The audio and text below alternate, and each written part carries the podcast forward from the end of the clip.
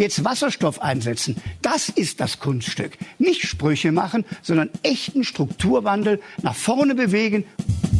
Wir können gar nicht genug Strom bekommen als die eine wichtige Ressource, die wir auch brauchen, wenn wir Wasserstoff nutzen wollen und der klimaneutral hergestellt werden soll.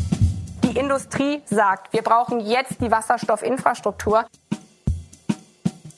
Alle reden vom Wasserstoff. Für die Spitzenkandidaten im Wahlkampf war es quasi die Wunderwaffe gegen die Klimaerwärmung. Künftig soll Energie aus Wasserstoff gewonnen werden, ganz ohne dreckige Abgase, ohne CO2, ohne Klimaschäden. Denn es wird, wie praktisch, aus ganz normalem Wasser hergestellt. Wasserstoff soll Öl und Erdgas ersetzen. Die Industrie muss sich nicht völlig radikal umstellen, sondern kann umrüsten und weitermachen, nur eben klimaneutral. Aber ist das wirklich so einfach? Ist Wasserstoff der lang herbeigesehnte Klimaretter oder doch eher ein Schlagwort von Politik und Industrie? Das fragen wir uns in dieser Folge. Dabei hilft uns der Materialwissenschaftler Roel van de Kroll, der am Helmholtz Zentrum Berlin für Materialien und Energie zu Wasserstoff forscht.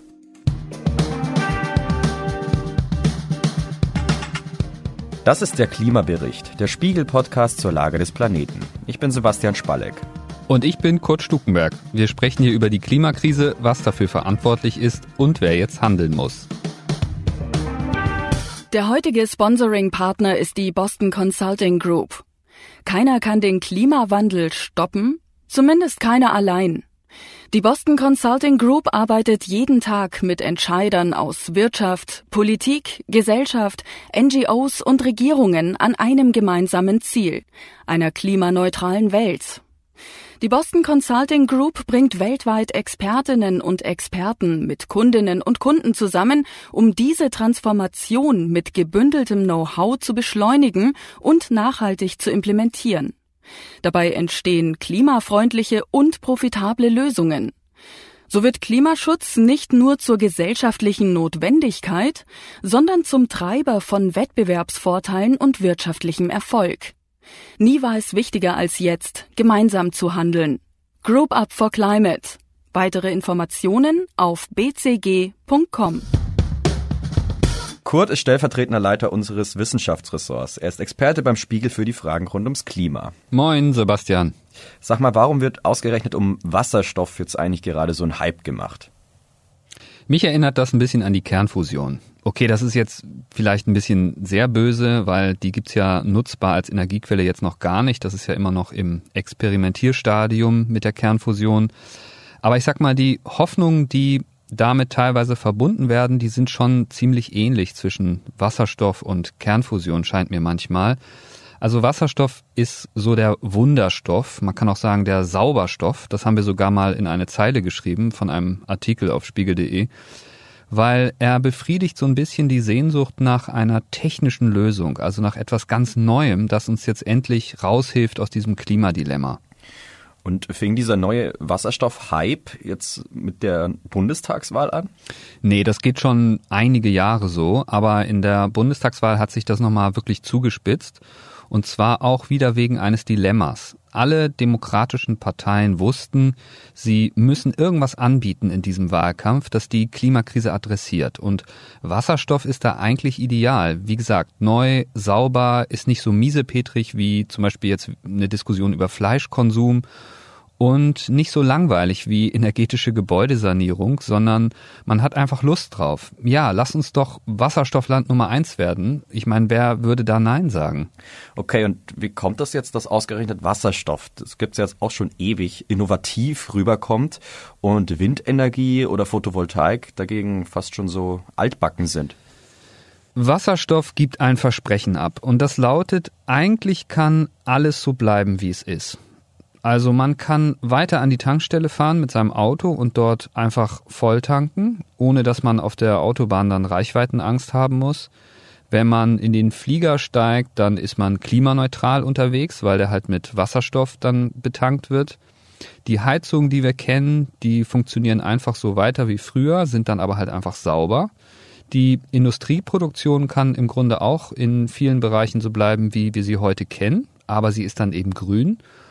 Und sogar viele Kraftwerke und Pipelines, also die werden ja zum Teil jetzt sogar noch gebaut aus der alten fossilen Zeit, die können wir einfach weiter nutzen, aber es ist dann halt ökologisch verträglich und eben grün und vorzeigbar. So, und bei den Windrädern, da ist es so, das ist halt eine alte Technik und viele finden ja auch, dass die hässlich aussehen und das Landschaftsbild stören. Und ich glaube, das ist vielleicht so die plausible psychologische Erklärung für diese unterschiedliche Bewertung dieser zwei technischen Ansätze. Okay, und wird Wasserstoff auch jetzt schon richtig gefördert? Ja, also gerade im Mai hat die Bundesregierung ein großes Paket aufgelegt. Da wurden mehr als 60 Projekte fest vereinbart, die mit rund 8 Milliarden Euro gefördert werden. Da sind Ideen aus der Stahlindustrie dabei, aus der Chemiebranche und vor allem aus anderen energieintensiven Branchen. Und da will man jetzt mit einer nationalen Wasserstoffstrategie, die es auch schon gibt, also richtig Gas geben. Und da wird das Thema grüner Wasserstoff eine Riesenrolle spielen. Wenn Erdöl früher das schwarze Gold gewesen ist, dann ist Wasserstoff das unsichtbare Gold. Auch wenn es nach Angela Merkel und Heiko Maas geht, Wasserstoff ist eine Allzweckwaffe auf dem Weg in eine klimaneutrale Zukunft. Schon bald wird das Gas Häuser beheizen und Kraftwerke antreiben. Ob es diesen Maßstab wirklich erfüllen kann, darüber reden wir noch. Aber wie wird Wasserstoff eigentlich hergestellt?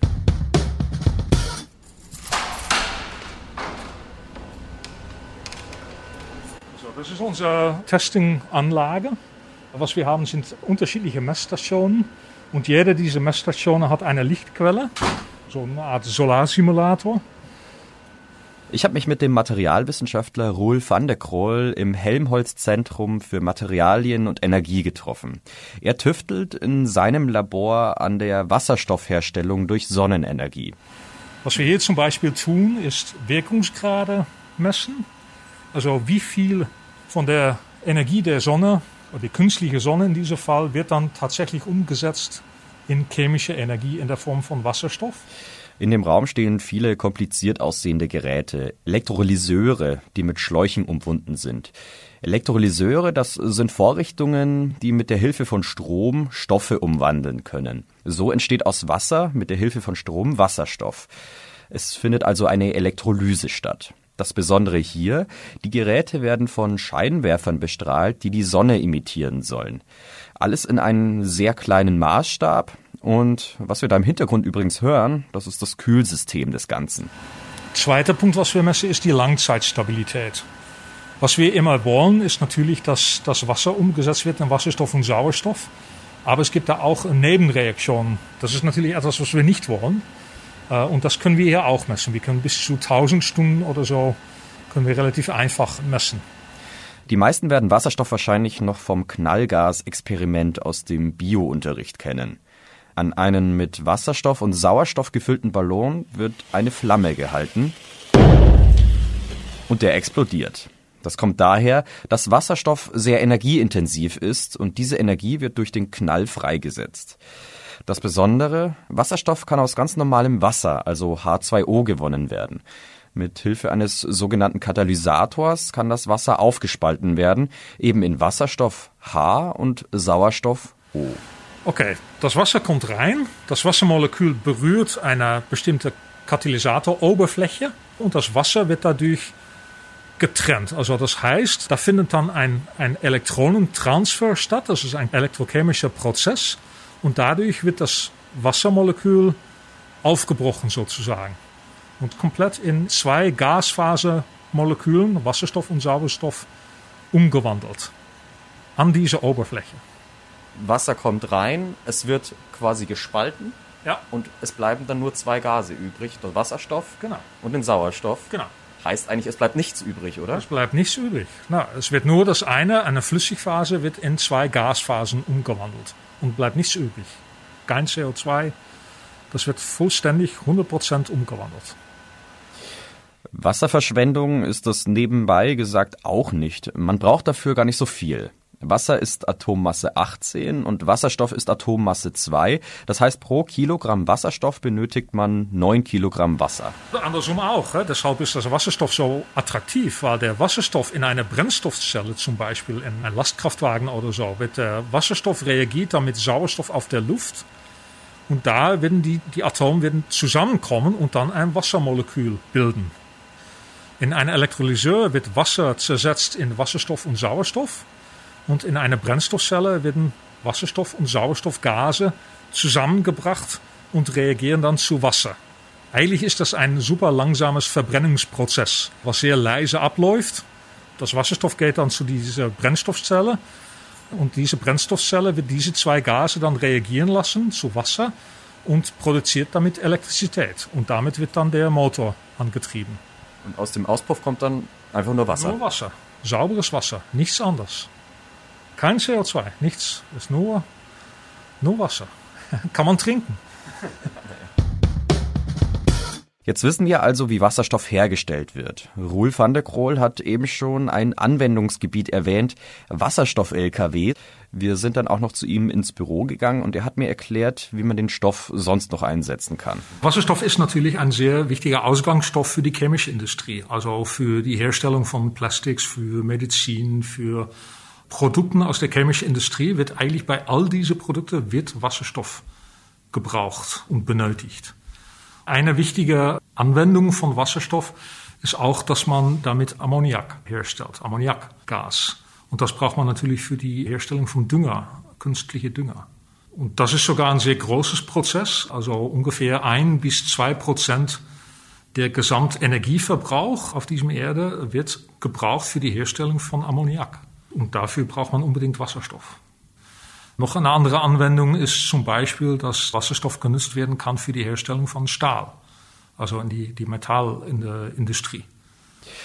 Kurt, das sind ja echt viele Anwendungen, aber das alles bringt ja nur was, wenn der Wasserstoff auch mit erneuerbaren Energien entwickelt wird, oder?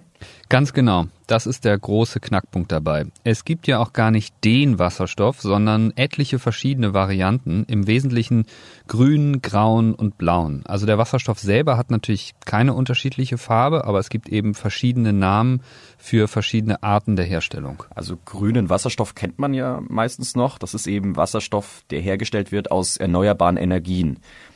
Was ist jetzt mit den anderen Farben? Ja, wir machen mal eine kleine Farbenlehre. Also es gibt den grauen Wasserstoff, der ist am dreckigsten. Da gewinnst du in puncto Klima überhaupt nichts. Der ist einfach aus fossilen Energien, also zum Beispiel aus Gas hergestellt und verursacht entsprechend viele CO2-Emissionen. Was man dazu noch wissen muss, der ganz überwiegende Anteil des derzeit weltweit eingesetzten Wasserstoffs, also es wird ja schon Wasserstoff produziert und auch verwendet, der ist grau. Das bedeutet, Wasserstoff ist derzeit sogar ein Klimakiller. Okay, und was gibt's dann sonst noch? Dann gibt es den blauen Wasserstoff. Der wird auch aus fossilen Energien hergestellt, aber das CO2 soll dann dabei abgeschieden und entgelagert werden, zum Beispiel mit CCS. Also man will das CO2 einlagern, sodass es dann sicher verwahrt ist. Wenn das so klappt, dann wäre dieser Wasserstoff tatsächlich netto gesehen klimaneutral, weil das CO2 eben nicht in die Atmosphäre gelangt, sondern im Boden verpresst wird. Aber auch hier mal ein kurzer Abgleich mit der Realität. Es gab gerade im August eine große Studie, die gezeigt hat, dass selbst blauer Wasserstoff klimaschädlicher ist, als wenn man einfach das Gas, das zu seiner Herstellung verwendet wurde, so verfeuert hätte. Das liegt daran, dass die Abscheidung und dann mögliche Endlagerung auch wiederum Energie kostet. Also nicht nur die Herstellung des Wasserstoffs an sich, sondern dann auch dieser zweite Prozess, um ihn vermeintlich klimaneutral zu machen. Also auch hier gilt, fürs Klima ist da nichts gewonnen, sogar eher im Gegenteil. Der eigentliche Klimasuperstoff, wie wir ihn am Anfang genannt haben, ist, wie du schon sagtest, der grüne Wasserstoff. Das ist der, der nur aus erneuerbaren Energien produziert wird. Das heißt, wenn jemand über Wasserstoff redet, musst du eigentlich immer erstmal fragen, welche Art er überhaupt genau meint. Nun ja, jetzt haben wir ja schon dieses Problem, dass wir eben nicht genug grünen und nachhaltigen Strom erzeugen. Was sind denn sonst die Probleme bei der Herstellung von grünem Wasserstoff? Ja, genau das, der Energiebedarf. Der Vorgang der Elektrolyse, also das Herstellen von Wasserstoff, braucht erstmal ja auch Energie. Das bedeutet, in diesem ersten Schritt gehen dann schon mal roundabout 20 Prozent, vielleicht auch mehr, verloren. Und Je nachdem, wie du den Wasserstoff dann am Ende wirklich einsetzt, gibt es noch weitere Verarbeitungsschritte. Du musst ihn gegebenenfalls komprimieren oder verflüssigen, dann transportieren und so weiter. Da können im Extremfall vier Fünftel der Ursprungsenergie verbraucht werden. Das bedeutet, ich brauche grundsätzlich eine viel größere Menge erneuerbare Energie für eine kleine Menge Wasserstoff. Rolf van der Kroll meinte, dass vor allem der Mobilitätssektor mit Hilfe von Wasserstoff nachhaltiger gestaltet werden kann. Er hat sogar von Schiffen und Flugzeugen gesprochen, die dann damit betrieben werden. Aber ist das alles jetzt schon wirklich realistisch? Also grundsätzlich denkbar, ja, auf jeden Fall. Also möglich ist das alles, aber man muss zwei Dinge beachten. Das, was ich eben beschrieben habe, hat nämlich Folgen. Zum einen ist Wasserstoff ziemlich teuer, weil er aufwendig hergestellt werden muss. Gerade wenn man an eine Flugreise oder eine Tankfüllung im Auto denkt, dann ist es schon sehr, sehr teuer. Und zweitens braucht man für die schöne neue Welt des grünen Wasserstoffs am Ende dann doch wieder die langweiligen Windräder oder Solaranlagen. Denn erstmal muss ich ja die erneuerbare Energie herstellen, um anschließend Wasserstoff daraus zu produzieren. Das heißt, alle diejenigen, die als Antwort auf die Klimakrise von Wasserstoff sprechen, die müssten eigentlich im selben Atemzug sagen, und deshalb müssen wir Windenergie und Photovoltaik noch viel, viel schneller ausbauen, damit wir genügend Strom haben, um den Stoff auch in der Menge herzustellen, in der wir ihn brauchen. Aber da muss ich jetzt schon mal fragen, sollten wir nicht diese ganze Menge an Ökostrom, die für die Erzeugung von Wasserstoff draufgehen, besser gleich nutzen, um damit die Zukunft klimaneutral zu gestalten? Genau das ist der Punkt zum Beispiel beim Auto. Beispielrechnung. Wenn du mit einem Pkw 100 Kilometer zurücklegen willst, dann brauchst du circa 18 Kilowattstunden Strom, wenn du mit einem Elektroauto fährst. Also wenn du den Strom einfach direkt per Akku in einem Elektroauto nutzt. Wenn du Wasserstoff über eine Brennstoffzelle verwendest, sind es schon 54 Kilowattstunden, also das Dreifache. Das sind Zahlen des Institut für Energie- und Umweltforschung Heidelberg, die das im Auftrag des Bundesumweltministeriums mal berechnet haben.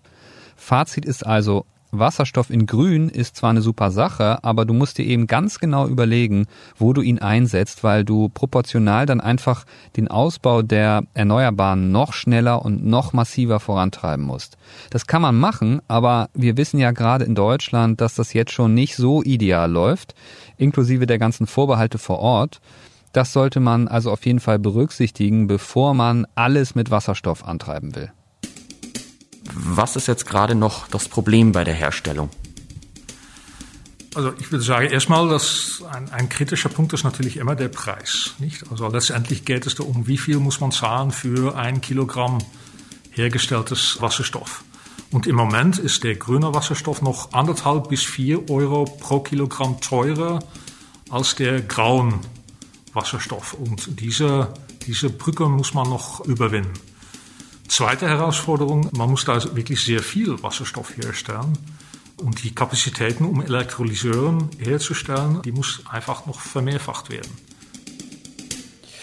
Wolf van der Kroll meint also, das Hauptproblem beim Wasserstoff ist, auch wie du schon sagtest, aktuell noch der Preis. Es ist einfach zu teuer und dass auch die Geräte, also diese Elektrolyseure, die man braucht, um Wasserstoff herzustellen, einfach noch nicht im großen Stil vorhanden sind. Wie siehst du das?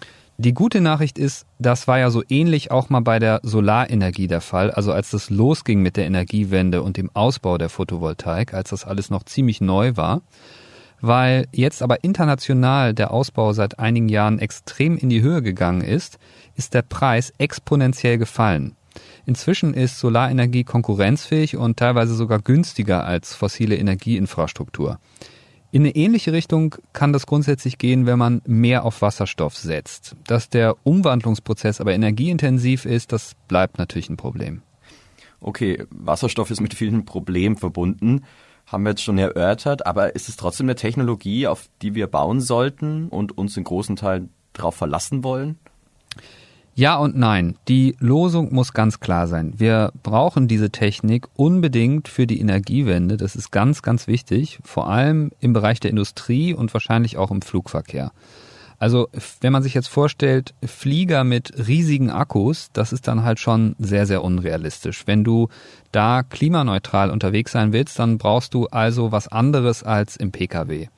Das Gleiche gilt eben für die energieintensive Industrie oder zum Beispiel auch für die Schifffahrt. Wir sollten aber, und das ist der zweite wichtige Punkt, den sündhaft teuren Wasserstoff keinesfalls jetzt irgendwie auf der Autobahn verheizen, denn da gibt es viel bessere, effizientere und günstigere Alternativen, nämlich den Strom direkt nutzen. Also die Regel muss eigentlich ganz klar sein. Überall da, wo es geht, elektrifizieren und auf grünen Strom setzen und da, wo es gar keine andere Alternative gibt, da auf grünen Wasserstoff setzen. Was ähnliches sagt auch Rolf van der Kroll vom Helmholtz-Zentrum. Obwohl er ja an der Wasserstofftechnologie forscht.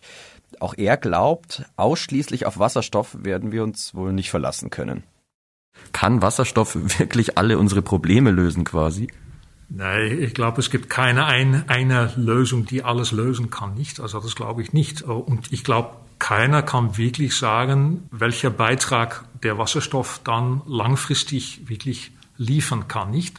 Dass es einen Beitrag liefern kann, das ist keine Frage. Wie groß dieser Beitrag ist, ist schon offen. Aber ich glaube, in der Zukunft wird die Energieversorgung eine Palette sein von, von vielen unterschiedliche Ansätze und Wasserstoff ist bestimmt einer davon. Wie groß der sein wird, naja, keiner, die das wirklich, glaube ich, sagen kann im Moment. Noch fehlt es uns also an den finanziellen Mitteln beziehungsweise an der grünen Energiepower, um Wasserstoff im großen Stil herstellen zu können. Müssen wir Wasserstoff in Zukunft vielleicht sogar importieren? Sicherlich, ja. Die Bundesregierung hat ein Pilotprojekt mit Chile auf den Weg gebracht. Das soll jetzt zeigen, ob man das vor Ort dort zum Beispiel nachhaltig herstellen und dann exportieren kann. Da gibt's aber zwei Haken. Grundsätzlich ist es immer besser, würde ich jedenfalls sagen, wenn man schaut, dass man möglichst viel des eigenen Energiebedarfs daheim deckt, weil Abhängigkeiten bei Energie, die sind ja so eine Sache. Ich sag nur Gas aus Russland. Okay, und was ist der zweite Haken? Zum zweiten müssen ja alle Länder der Erde ihre Verbräuche dekarbonisieren. Wenn jetzt Chile also all in geht und alle Kapazitäten exportiert, ist die Frage, wie die selber klimaneutral werden wollen.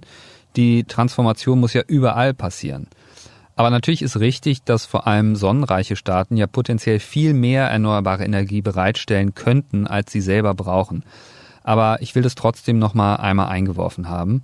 Ich finde, das muss man immer mitdenken. Die Befürworter von solchen Partnerschaften weisen aber auch zu Recht darauf hin, dass die Bundesrepublik praktisch immer Energieimportland war. Und ob das jetzt Wasserstoff oder Öl ist, ist ja erstmal zweitrangig. Das heißt also, wir würden hier etwas machen, was wir im Grunde schon immer so gemacht haben. Und das ist natürlich ein valides Argument. Okay, zum Abschluss. Oft klingt es ja bei Politikerinnen und Politikern so, als müssten wir eigentlich nur auf neue wissenschaftliche Innovationen setzen, die bald kommen werden, und dann läuft das schon irgendwie mit dem Klimaschutz. Denkst du, damit wird es sich öfter mal zu einfach gemacht? Es gibt die Gefahr, das ist ja auch immer die große Befürchtung, wenn wir über CCS reden, also das Entlagern von CO2 unter der Erde. Also, dass man sich auf diese Technik verlässt, fossile Infrastrukturen dann irgendwie doch weiter betreibt und sich dann einfach sagt, okay, wir schieben das unter die Erde und dann ist das Problem gelöst. Man kann nun auch sagen, wenn wir uns alle auf so eine Technik wie Wasserstoff verlassen, dann birgt das Risiken, auch wenn die Ausgangslage da eine ganz andere ist als bei CCS. Ich fand das jetzt im Wahlkampf tatsächlich auch nicht ideal, dass da so ein bisschen das Bild gezeichnet wurde, wir müssen im Grunde nur auf Wasserstoff setzen und dann ist alles gelöst und die Klimawende, die tut auch keinem weh. Aber hey, das ist halt Wahlkampf, das ist ja nun auch vorüber. Jetzt muss die neue Regierung zeigen, wie sie das konkret angeht. Und an diejenigen, die umgekehrt immer sofort skeptisch sind, wenn es um technische Lösungen für die Klimakrise geht, muss man auch mal sagen, es ist zwar nicht die Wunderwaffe, aber ohne Wasserstoff wird es halt auch nicht gehen. Heißt, Wasserstoff ist wichtig und wir sollten da in jedem Fall investieren und zwar nicht irgendwie so ein bisschen und zaghaft und mal gucken, sondern richtig mit viel Geld und viel Engagement. Wir wollen technologieoffen sein. Das heißt, auch Wasserstoff wird eine besondere Rolle spielen. Das war der Klimabericht, der Spiegel-Podcast zur Lage des Planeten. Die nächste Folge gibt es am kommenden Dienstag auf spiegel.de, Spotify, bei Apple Podcasts und in allen üblichen Podcast-Apps. Bei Anregungen oder Themenvorschlägen schreiben Sie uns gerne eine Mail an klimabericht.spiegel.de. Moderiert wurde diese Sendung von Kurt Stukenberg und mir, Sebastian Spalleck. Bei der Produktion wurden wir unterstützt von Ole Reismann und Robert Hausburg. Hier noch einmal ein Hinweis des heutigen Sponsoring-Partners, der Boston Consulting Group. Der Klimawandel ist eine der größten Herausforderungen unserer Zeit. Zu groß für den Einzelnen, aber nicht zu groß, wenn viele gemeinsam als Gruppe handeln. Davon sind wir von der Boston Consulting Group überzeugt. Wir arbeiten mit Akteurinnen und Akteuren aus Unternehmen, NGOs und Regierungen zusammen, um eine dekarbonisierte, nachhaltige Welt zu schaffen. Es ist jetzt Zeit für gemeinsames globales Handeln. Group Up for Climate.